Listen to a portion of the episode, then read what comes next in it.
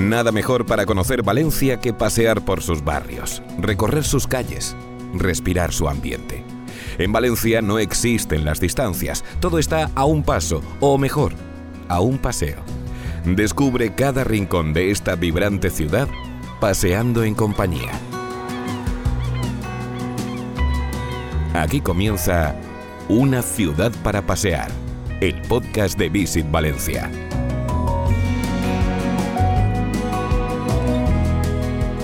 Soy Luis López y hoy vamos a dar un paseo por una de las zonas más emblemáticas de la ciudad, el Cabañal Cañamelar.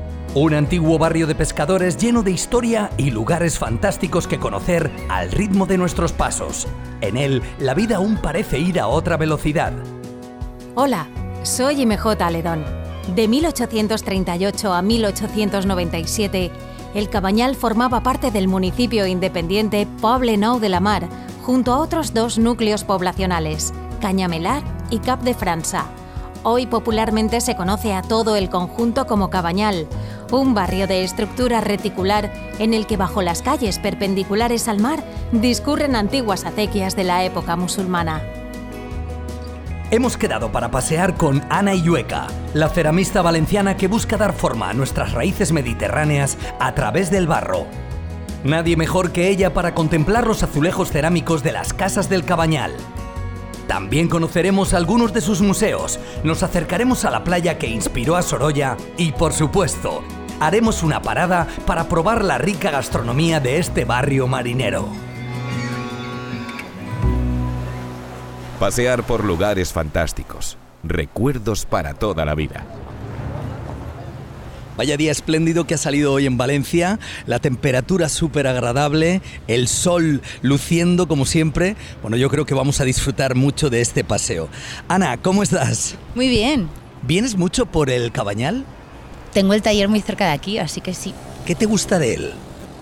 El Cabañal es uno de los lugares que más me gusta de Valencia porque aparte de respirar olor a mar, también puedes respirar mucha autenticidad y mucha identidad.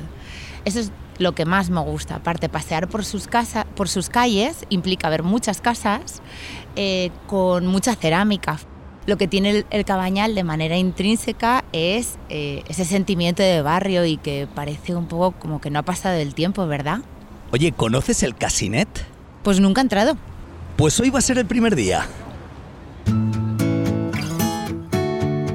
Hemos quedado con Ana en el Casinet, en la calle Pintor Ferrandis, un edificio eclecticista de inspiración clásica, desde cuyos balcones el escritor Blasco Ibáñez daba sus célebres mítines. Aquí se aloja hoy la Sociedad Musical Unión de Pescadores y se da clase a futuros músicos. Las antiguas casas de los pescadores del Cabañal se caracterizan por tener la fachada recubierta de azulejos coloridos y están salpicadas por todo el barrio. Pero donde hay una mayor concentración es en la calle Escalante. Así que empezaremos por aquí nuestro paseo de hoy. Ana, eh, formas parte de una nueva generación de ceramistas que estáis como revolucionando la cerámica valenciana. Es una industria que bien podría narrar la historia de la ciudad. Pero empecemos por el principio. ¿Qué es para ti la cerámica? La cerámica para mí es mi pasión, también es mi oficio y para Valencia pues es algo que eh, la define a nivel de identidad y que habla de ella y muy bien porque tenemos una historia cerámica muy grande y muy larga. ¿Y cómo crees que ha influido en la historia de Valencia? La cerámica aquí la tenemos desde época califal. De hecho, el cabañal está lleno de azulejos eh, que se hicieron en el siglo XVIII, pero también en época medieval. La industria de, la azulejería del cabañal se inició aquí en Valencia, entonces podemos ver muchas fachadas llenas de esos azulejos. Eh, a nivel identitario, los colores, el azul que vemos, el verde, son colores que nos identifican en el Mediterráneo y sobre todo en esta zona de Valencia. Avanzamos por la calle Escalante y empezamos a ver algo muy característico del Cabañal. Calles estrechas con pequeñas casas de dos y tres alturas, viejas representantes del modernismo popular valenciano. Aquí nos envuelve un ambiente muy especial. No tenemos la sensación de estar en una ciudad, y en cierto modo es así. Estamos en los poblados marítimos. A la altura del número 251 nos encontramos con las primeras casas que conservan su revestimiento cerámico original. Normalmente suelen ser azulejos de un solo color, predominan los verdes y azules, aunque también los hay con motivos que se repiten formando un patrón. El interés por la cerámica también está presente en el interior de las casas, especialmente en los zócalos o los suelos de pavimento cerámico de noya o hidráulicos ese trencadís, esos pequeños eh, azulejos eh, que conformaban las fachadas de las casas, es una visión muy particular porque eh, solo existe en el Cabañal, en los pueblecitos pequeños también existe en la entrada de las casas, sobre todo eh, eh, escenas, escenas modernistas, pero esta característica solo existe en el Cabañal y eso eh, empezó a verse a principios del siglo XX, que es cuando se inicia el modernismo. Soy Rafael Solaz, me dedico a la investigación sobre la historia de Valencia. Vaya belleza, cada fachada es como, como una foto, ¿verdad? Oye, es curioso el uso casi abusivo de los azulejos que se hacía en esa época, ¿no? Y también tenemos que tener en cuenta que es un material muy resistente y que la zona que está cerca del mar pues favorece el hecho de que podamos utilizar algo que, eh, que, soporta la intemperie de, de la brisa, de los vientos, el mar, el salitre. Seguimos paseando por la calle Escalante y en el número 225 hacemos una parada para observar una de las fachadas más impresionantes del barrio. Una casa de tres alturas cuya fachada combina azulejos verdes y blancos, con dos vidrieras arqueadas en el centro y coronada por una balconera donde se indica el año de la construcción, 1934. Oye, ¿y cómo ha evolucionado la cerámica? O sea, ¿cómo era entonces y cómo es hoy? La materia prima, en esencia, es la misma, pero sí que es verdad que a nivel de diseño hemos cambiado mucho más ahora em, la utilizamos de manera ornamental y en aquel momento era más una cerámica utilitaria. Pocas casas, las más pudientes, eran las que se podían permitir una cerámica de alta calidad, que la había, pero creo que ahora eso se ha democratizado. Eh, Ana, me vas a dejar que hagamos un pequeño inciso. ¿Eres más de carne o de pescado? De pescado, de pescado. Pues vamos a la lonja, perfecto. Giramos a la izquierda y continuamos nuestro paseo por la calle Pescadores, una estrecha calle peatonal que nos lleva directos a la antigua lonja de pescado, un edificio enorme de ladrillo donde además de vender pescado, también vivían los pescadores. La antigua lonja de pescadores está situada ahora cerca, al lado de la casa de Bous y era el lugar donde se hacía la subasta de pescado. Había más de una lonja, pero la, más conocida eh, pertenecía a la Sociedad de Pescadores de la Marina Auxiliante. Cuando se construye esta lonja se hace con la idea de que sea un lugar para subasta y también de almacenes. Hay unas 40 puertas 20 al este y 20 al oeste, que eran almacenes para que los pescadores depositaran ahí pues, las redes o las cosas que necesitaban para su trabajo rutinario. Soy Marga Alcalá, soy guía de turismo, trabajo en Valencia, estoy especializada en los poblados marítimos y hago visitas semanales en el Cabañal. A su lado está la Casa dels Bous, el lugar donde guardaban los animales que usaban para tirar de las barcas cargadas de pescado. Y a 100 metros, en primera línea de playa, nos encontramos con la fábrica de hielo, un edificio donde servían hielo a los pescadores para mantener la pesca fresca. Todos estos edificios, especialmente la fábrica de hielo, han sabido reconvertirse en espacios de ocio y cultura. Bueno, llevamos ya un ratito paseando. Qué buena mañana, qué agradable recorrido. Aunque para recorrido el tuyo. Hiciste un giro repentino y totalmente inesperado en tu carrera. Tú eras publicista, eras directora creativa de una de las agencias además más punteras de la ciudad. Y llega el momento en el que decides cambiar y enfocarte a la cerámica. ¿Cómo fue todo eso? Fue muy sencillo, tú decides cerrar una fase y dejas espacio a que crezca aquello que te interesa más. Pues ¿sabes lo que nos interesa ahora? Dar un paseo por la playa. ¿Te apetece? Hombre, claro, a mí me encanta desde mi taller. Voy muchas veces en bici a despejarme, sobre todo a comer. Además es que es la playa que inspiró a, a Sorolla, al gran Sorolla en sus pinturas. Continuamos nuestro camino por el paseo marítimo.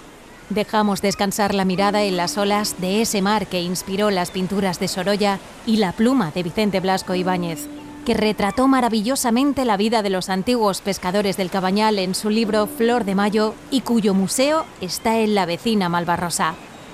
El pintor Sorolla, que le gustaba la luz, que le, que le entusiasmaba eh, pintar esos cuadros con ese colorido y esa eh, luz mediterránea, accede a la, a la playa, casi todos los cuadros que hay de esa época, que es principio del siglo XX, pues eh, recogen muy bien todo el ambiente, el colorido, pero sobre todo el ambiente, las pescadoras que están esperando el pescado, en fin, los niños que, que están disfrutando del mar, todo impregnado de salitre.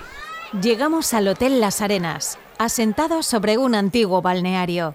Es un lugar fantástico para alojarte, disfrutar de su spa o simplemente tomar una copa en su relajante patio. Frente a él recordamos el glamuroso pabellón flotante, inaugurado el 28 de junio de 1922, sin intuir la suerte fatal que le esperaba. El pabellón flotante lo destruyó una tormenta. Bueno, la burguesía valenciana venía aquí al antiguo balneario de las Arenas sobre todo por prescripción médica. Venían aquí para descansar, para tomar los baños y bueno, pues para disfrutar del ocio, allí se hacían bailes, se restaurantes. eh, en este pabellón flotante era un, un pabellón movible, quiero decir que se montaba en verano y se desmontaba luego en invierno y hacía como Miramar. La gente desde ahí, pues el pabellón estaba prácticamente en la arena, casi podría decir incluso que encima del agua. Y bueno, pues tenía una forma de cruz, era muy bonito, de madera. Y sí, ahí supongo que lo pasaban muy bien, disfrutaban mucho.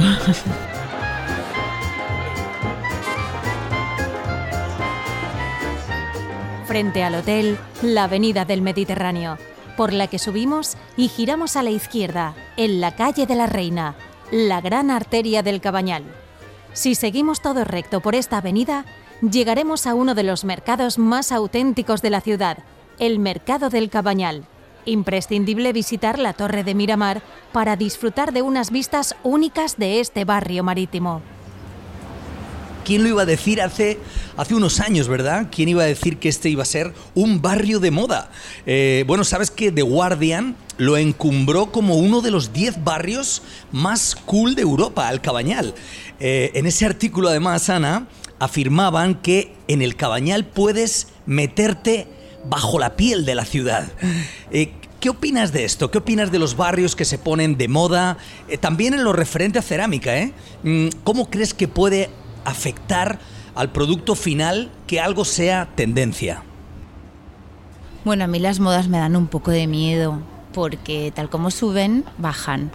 Y también creo que suelen representar una parte de la realidad. O sea, el cabañal es mucho más de lo que escribe The Guardian, seguramente. Y igual que la cerámica puesta de moda, también es mucho más de lo que vemos ahora. Entonces, eh, a mí sí que, sí que me parece que puedes descubrir una, una visión de la ciudad a través del cabañal muy particular y muy, y muy nuestra, pero a la que eh, me gustaría que, que- que no pasara, ¿no? Que, y, que no se, y que no se masificara y que siguiera manteniendo esa esencia. ¿Te cuento un secreto? Mi casa favorita de todo el Cabañal está en la calle de la Reina. Bueno, yo te voy a contar otro secreto. El primer trabajo que tuve en un estudio de diseño fue en la calle de la Reina.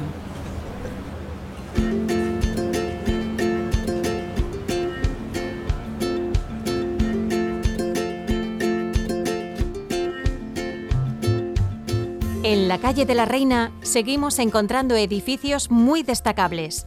En el número 100, una imponente vivienda roja con formas y adornos típicamente modernistas. A su lado, una pequeña parroquia cuya fachada no te deja indiferente. Y más adelante, en el número 80, vemos otra casa espectacular en la que destaca una impresionante balustrada de piedra. Ninguna de estas tres edificaciones está revestida por cerámica valenciana, aunque todas ellas tienen un diseño con personalidad propia. Hacer turismo de no de sol y playa, más bien turismo termal, estaba de moda. Entonces las clases pudientes o las personas, eh, la burguesía de Valencia escoge eh, la zona de los poblados marítimos para veranear y para hacer sus casitas o sus chalets o, sus casas eh, más próximas al mar. La calle de la Reina, como es una de las últimas que se construye, pues se nota ese poderío en las fachadas o ese diseño un poquito más trabajado que no las casas de modernismo popular que son más knife, una decoración más knife. Hablemos de tu obra, Ana. Platos platónicos, reflejo del Comorebi, o por ejemplo Mediterranean Beats son algunas de tus colecciones. Son como muy diferentes entre sí, pero, pero todas tienen algo en común. ¿Cómo definirías tu obra? Bueno, todas comparten normalmente un concepto desde el que parto, no es solamente una creación estética, sino una creación que tiene un relato, una narrativa, parte de un sentimiento y también comparten colores, que son los colores que, le he robado a la cerámica tradicional valenciana, el verde cobre, el manganeso, el blanco antiguo, aunque utilizo otros materiales, antes se utilizaba loza, yo ahora utilizo grés, que es más resistente y me permite otras calidades, pero eh, siempre miro y con mucho respeto, eso sí, siempre miro la tradición e intento plasmarla y creo que eso también lo comparte toda mi obra. ¿Qué la caracteriza? ¿Hay algo intrínseco en ella? Eh, ¿Cuál es el objetivo que intentas alcanzar con ella? Siempre pienso que más que transformar el, el espacio o que sea una pieza que modifica un espacio, lo que pretende es transformar el momento. Normalmente si hago un utilitario, aunque sea la taza que, que utilizo para desayunar, no el objetivo no, no es en sí mismo desayunar en una taza hecha manualmente, con alma, etc. El objetivo es que esa taza dignifica el momento del desayuno, o sea, cambia el momento. Así con las piezas de decoración que tengo o la serie de maceteros que pretenden no solamente modificar los espacios, sino también el momento en el que se utilizan. Giramos a la derecha por Vicente Gallard en esta calle nos encontramos dos grandes lugares donde probar la rica gastronomía cabañalera. La centenaria Casa Montaña, un lugar con mucha solera vinculado al mar. En sus fogones, los mejores pescados de la lonja se convierten en toda una delicia, sobre todo el atún de Balfegó marinado, una de las especialidades de la casa. Por otra parte destaca la bodega Añora, la antigua casa de Batiste, insigne bodeguero que quiso incorporar al local la experiencia de los buenos vinos. Los platos de tradición son su especialidad, marineros y pescados. Seguimos recorriendo el Cabañal Cañamelar, enclaves con una tradición gastronómica espectacular. Como no podía ser de otra manera, destacan sus platos marineros, esgarraet, atún marinado a las siete especias, buñuelos de bacalao, titaina, MJ, ¿alguna recomendación especial en este sentido? Nuestra recomendación especial es la sastrería, con una cocina muy artesanal y cuya decoración ha resultado ganadora en los premios Coverings Installation and Design Awards que otorga cada año la Feria Estadounidense de Azulejos y Cerámica Coverings. Estos galardones reconocen las mejores obras realizadas con piezas cerámicas o de piedra en cualquier parte del mundo. En este caso, la sastrería ha sido premiada en la categoría Reconocimiento Especial Internacional. Seguimos paseando por Vicente Gallard y giramos a la izquierda en la calle del Rosario. A pocos metros hay una plaza donde se encuentra el Teatre El Musical, uno de los motores culturales del barrio. Este edificio, además de albergar una programación de altísima calidad, puede presumir también de tener la puerta más alta de toda la ciudad con sus 12 metros de altura. Muy cerca se encuentra el bar La Paca, el lugar ideal para tomarse algo antes o después de cada función, conocido por sus tapas veganas y especialmente la tortilla de patata. También es el lugar perfecto para hacer un alto en el camino. Ana, me gustaría saber, cambiando un poquito de tercio, cuáles son tus referentes y en qué te inspiras a la hora de crear una nueva obra. Mi inspiración siempre la, busco en mi entorno, en la propia ciudad de Valencia, hay mucho de la ciudad de, Valencia en lo que creo. Luego también en ceramistas de la cerámica del periodo medieval, con los colores, en sus colores, en el verde, en el blanco, en el, en el marrón oscuro casi negro. Y luego eh, también me inspiro en momentos o en el estilo de vida mediterráneo. Me gustaría como que cuando alguien adquiere una pieza mía, bueno, adquiere un poco de, de vacaciones también. Oye, em, actualmente hay grandes ceramistas valencianos que están haciendo buen trabajo. ¿Cuáles destacarías hoy en día? A nivel de ceramistas y compañeros ceramistas eh, que sean también mis referentes, os voy a dar uno que está también en el Cabañal, que se llama Takashi Matsuo, ¿vale? que podréis encontrar su estudio muy cerca de aquí. También podéis venir a, a mi estudio a verlo, que también está muy cerca de aquí. Y luego hay otro proyecto que es muy interesante para encontrar ceramistas y donde tengo muchísimos referentes allí, que se llama ADN Cerámico. Es un proyecto que estamos lanzando ahora y en el que podremos encontrar todos los ceramistas de la comunidad valenciana y será muy fácil localizarlos, ir a visitarlo, conocer su obra, ver eh, si entran dentro de, tu estilo. Entonces, bueno, pues también invito a, no solamente a callejear la ciudad, sino a callejear la web de adncerámico.com para que puedan encontrar aquellos ceramistas que más les interesan. Ana, dice el refrán que carnero castellano vaca gallega y arroz valenciano. ¿Qué te parece? Pues que vayamos a por el arroz. Avanzamos hacia el último punto del recorrido. Continuamos por la calle José Benlliure hasta el Museo del Arroz, un edificio de piedra de tres alturas que data de principios del siglo XX. Por aquel entonces era un molino de arroz y un referente industrial de la época. En él podemos ver paso a paso el proceso industrial de este cereal. Un lugar muy interesante para conocer nuestra cultura arrocera.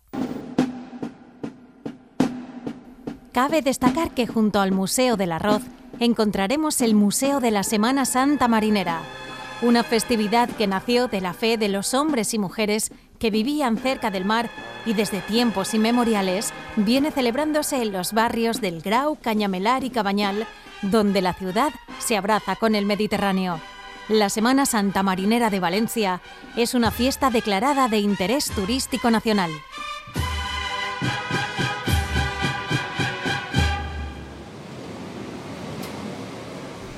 Estamos ya finalizando este maravilloso recorrido.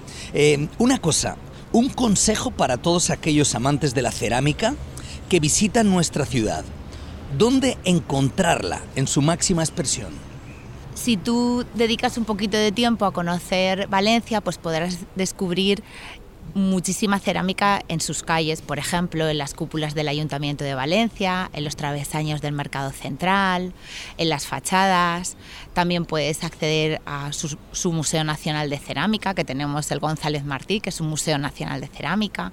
También puedes fijarte en, en los bajo balcones cuando paseas por el Carmen hay muchísima cerámica que habla de la ciudad y por supuesto la cerámica del Cabañal también habla de una cerámica pues más dedicada a la protección de fachadas, por ejemplo. ¿Qué es lo que me llevo a casa con una bonita pieza de cerámica valenciana?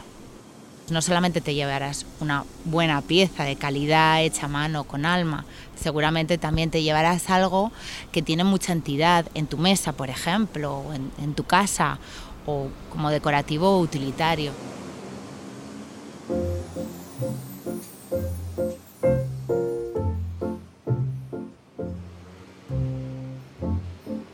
Y aquí el paseo llega a su fin.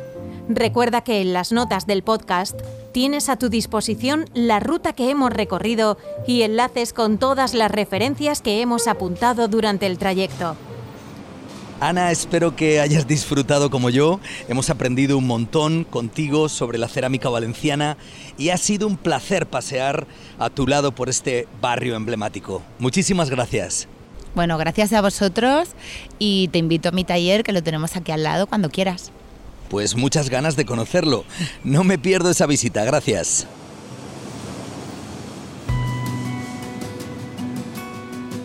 El paseo es la manera de relacionarte con una ciudad.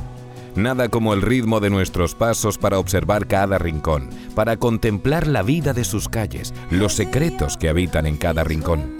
Y nada como Valencia, la ciudad en la que podemos ir caminando a cualquier lugar para dar ese paseo.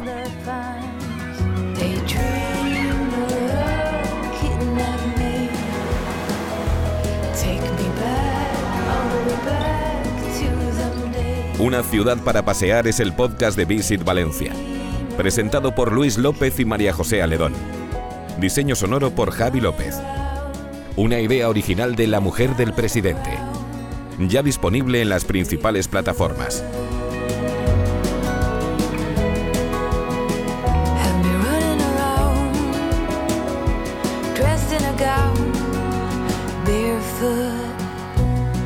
Más info en www.visitvalencia.com.